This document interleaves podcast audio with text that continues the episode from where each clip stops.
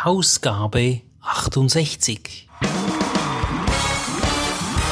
Begrüßt mit mir Bruno Ernie und Thomas Skipwith. Top Renetipps aus den USA.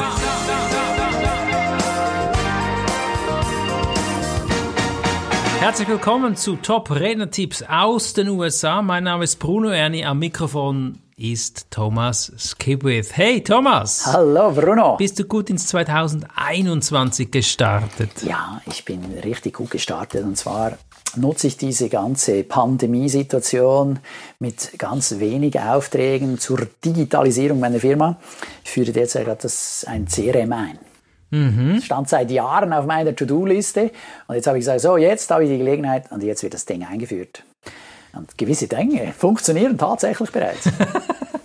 wir haben ja im Vorgespräch das auch besprochen, jetzt und rausgefunden, auch wir haben digital umgestellt und das geht, das Ganze geht natürlich noch weiter. Wir machen auch vieles jetzt auch online mit Videos, Podcasts, das wird das 2021 uns jetzt prägen in der Firma.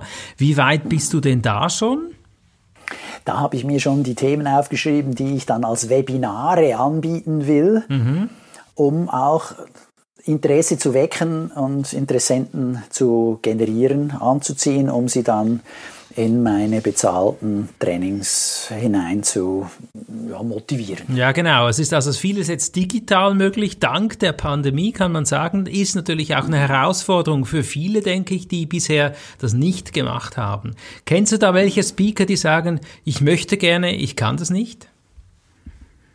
Ja, also da gibt es natürlich ganz viele, die ja, das, die Zeit nicht haben oder auch äh, die Geduld nicht. Mhm. Meines Erachtens hat es ja vor allem mit Geduld und Ausdauer zu tun, weil ja, rein intellektuell ist es dann nicht ganz so schwierig. Andererseits muss ich sagen, hilft mir natürlich schon mein Hintergrund, dass ich schon früh, so als ich 20 war, ein bisschen programmiert habe. Da habe ich ein bisschen Gefühl für Code, habe ich ein bisschen Gefühl für Boolean Logic, also wie man ein AND setzt oder ein OR. Mhm. Das kommt auch heute noch vor. Mhm. Und das ist dann schon ein Vorteil. Vorteil. genau. Und ich denke, das ist wieder das große Glück bei der GSA. Natürlich gibt es YouTube-Videos, kannst dich informieren oder eben auch der Austausch in der GSA nutzen, das Netzwerk. Mhm. Und deshalb machen wir auch diesen Podcast. Thomas, es hat einen Wechsel gegeben in Amerika. Der Bezug ist ja auch auf Amerika mit unserem Podcast. Was ist denn hier genau passiert? Ja, also auf Präsidentenstufe gab es einen Wechsel und hier auf Moderatorenstufe gab es einen Wechsel. Und ich glaube auch, es heißt neu anders, oder? Ich hatte gehofft, du fängst an zu lachen, weil also die Analogie ist ein bisschen sehr ein großer Sprung zwischen dem Präsidenten eines Landes und dem Moderator eines Podcasts. Aber ist okay. okay. Äh, bisher hat ja Crystal Washington diesen Podcast moderiert mhm. und neu ist es Tom Singer. Mhm. Mit ihm haben sie den Podcast, der bisher Voices of Experience geheißen hat, umbenannt. Neu heißt er Speakernomics. Mhm. Das ist ein Kunstwort aus Speaker, also Redner, und Economics, also Wirtschaftlichkeit, weil er will hier stärker noch darauf aufmerksam machen, dass man in diesem Podcast Dinge erfährt, die einem weiterhelfen als Speaker mhm. und zusätzlich aber natürlich auch dazu beitragen, dass man was verdient. Super, also neu gibt es mehr Tipps, mehr Futter, das ist natürlich ganz großartig hier für unsere Zuhörer. Und wir starten gleich mit Deborah Gardner, CSP oder CMP, Speakerin. Bei ihr geht es mehr Erfolg in der Eventindustrie. Ja, und hier neuerdings gibt es dann gleich zwei Tipps zu Anfang. Der erste Tipp, den sie gibt, ist, sprich in der Sprache der Eventindustrie. Also es geht um die Publikumsanalyse. Mhm. Wenn ich versuche, einen Auftrag zu akquirieren, dann sollte ich in der Sprache meines Gegenübers sprechen, damit er sich einerseits ja, ernst genommen fühlt und andererseits mich natürlich versteht und äh, auch das Gefühl kriegt, aha, ich weiß, wovon ich spreche. Mhm. Jetzt, Deborah gibt ein Beispiel aus den USA. Äh, diese Personen, die Events organisieren, werden dort oft als Meeting Planners und als Event Planners bezeichnet. Also jemand, der so ein Meeting oder ein Event plant. Mhm. Ich finde das sehr sprechend. Jetzt aber sind die Leute, die in dieser Industrie arbeiten, nicht so glücklich darüber, wenn man von ihnen als Event- oder Meeting Planner spricht, sondern sie mögen es lieber, wenn man von Meeting Professional und Event Professional spricht. Okay. Ist ein bisschen, wie soll ich sagen, natürlich umstritten. Mhm. Also wenn ich nicht mehr sagen darf, Putzfrau und dann dank dem aber wüsste, was es ist, mhm. heißt es neu irgendeine Raumpflegerin. Mhm. Mhm. Ja, uh, ja, muss man sich überlegen. Aber wenn jetzt du mit jemandem sprichst und der wird halt gerne als Raumpfleger bezeichnet, mhm. ja, dann spreche ich ihn auch gerne so an. Genau. Ja, dann soll das so sein. Äh, es macht die Sache nicht immer einfach, mhm, aber mhm. hier macht sie nochmal darauf aufmerksam, versuch in der Sprache deines Gegenübers zu reden, genauso wenn du jemanden hörst, der von mir aus einen französischen Akzent hat und hier gerade, gerade mal radebrechend sich verständlich machen kann, ja, dann wechsle ich natürlich auf Französisch. Ja, ja. Ja, also für mich ist das äh, klar. Mhm. Okay, das ist, glaube ich, für uns alle eher klar, aber manchmal gut, wenn man es wieder hört. Der Tipp von Deborah geht jetzt in diese Sprache hinein. Äh, sie sagt auch, es gibt Anzahl Vokub Vokabularwörter. Ist das, wie viel sind denn das?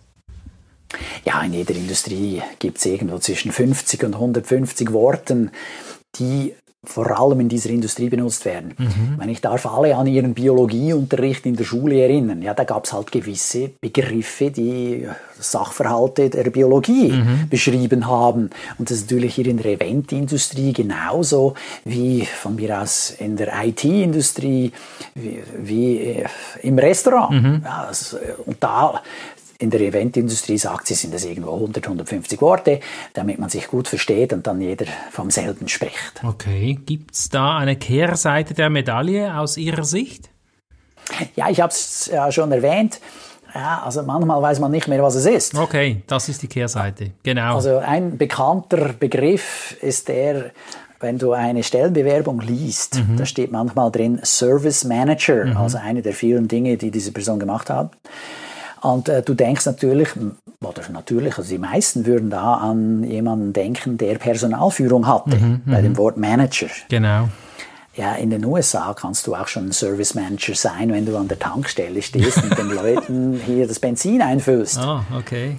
Das ist auch ein Service Manager. Ich bin Podcast Manager.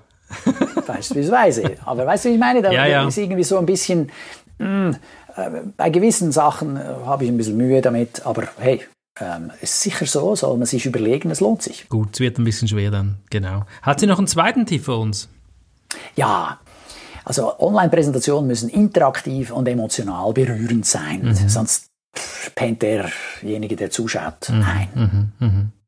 Der zweite Tipp ist, Online-Präsentationen müssen interaktiv und emotional berührend sein. Ja, das haben wir schon in den vergangenen Podcasts gehört. Natürlich. Klar, so eine Präsentation muss gut sein. Die Zuschauer dürfen und sollen auch etwas machen, mhm. damit die aktiv bleiben. Ja.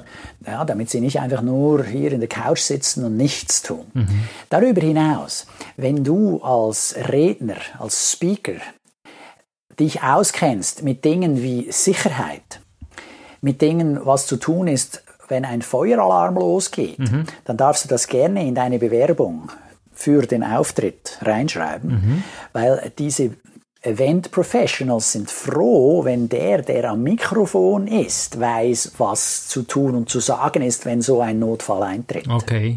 Während dem Speech. Da muss nicht ja. erst der Event Professional auf die Bühne rennen, mhm. sich das Mikrofon packen und dem Publikum sagen, du, jetzt bitte geht alle an die Notausgänge und alle raus hier. Mhm. Ihr habt eine Minute Zeit. Mhm. Oder was immer man dann machen soll. Oder in den USA, das Beispiel, das sie gebracht hat, äh, ist offenbar noch in der, äh, in der Wahrnehmung, dass da einer reinkommt mit einer, einem MG, also Maschinengewehr, und knallt da, ballert da in der Gegend rum. Ja. Mhm. Was dann da zu tun ist, oder? Mhm. Mhm. Und wer das weiß, wird auch nochmal gern genommen. Oder wenn jemand einen Schlaganfall hat, ja, mhm. also was muss man da tun und dann nicht einfach wie äh, ja, gelähmt auf der mhm. Bühne steht und alle wundern sich, ja, was sollen wir machen? Okay, ich habe diesen Titel natürlich im Vorfeld auch gelesen, dachte für mich ein bisschen weit hergeholt. Bin doch nun schon recht lange auf der Speaker-Szene unterwegs oder in der Speaker-Szene hatte ich noch nie so einen Unterbruch. Hattest du mal so einen Unterbruch, wo man froh war? Nee, hatte ich nicht. Wenn es aber passiert, ist es natürlich gut, wenn du dann äh, das geistesgegenwärtig reagieren kannst. Genau, das ist absolut natürlich ein Argument.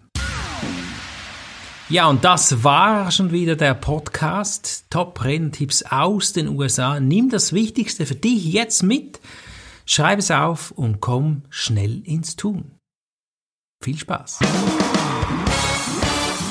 Das war der Podcast Top-Renntipps aus den USA. Bruno Ernie und Thomas Skipwith.